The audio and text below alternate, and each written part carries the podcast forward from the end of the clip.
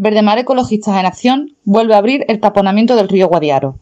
Para Verdemar Ecologistas en Acción, la pasividad de la Administración y los problemas de salud que pueden generar las aguas contaminadas han impulsado, una vez más, que miembros voluntarios y vecinos, provistos de palas y otras herramientas, hayan abierto la bocana del río Guadiaro en San Roque.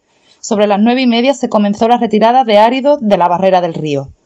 Los ecologistas señalamos que la barrera se cierra a consecuencia de las captaciones ilegales, la variación en la aportación de áridos de manera natural y las construcciones ilegales, entre otras causas.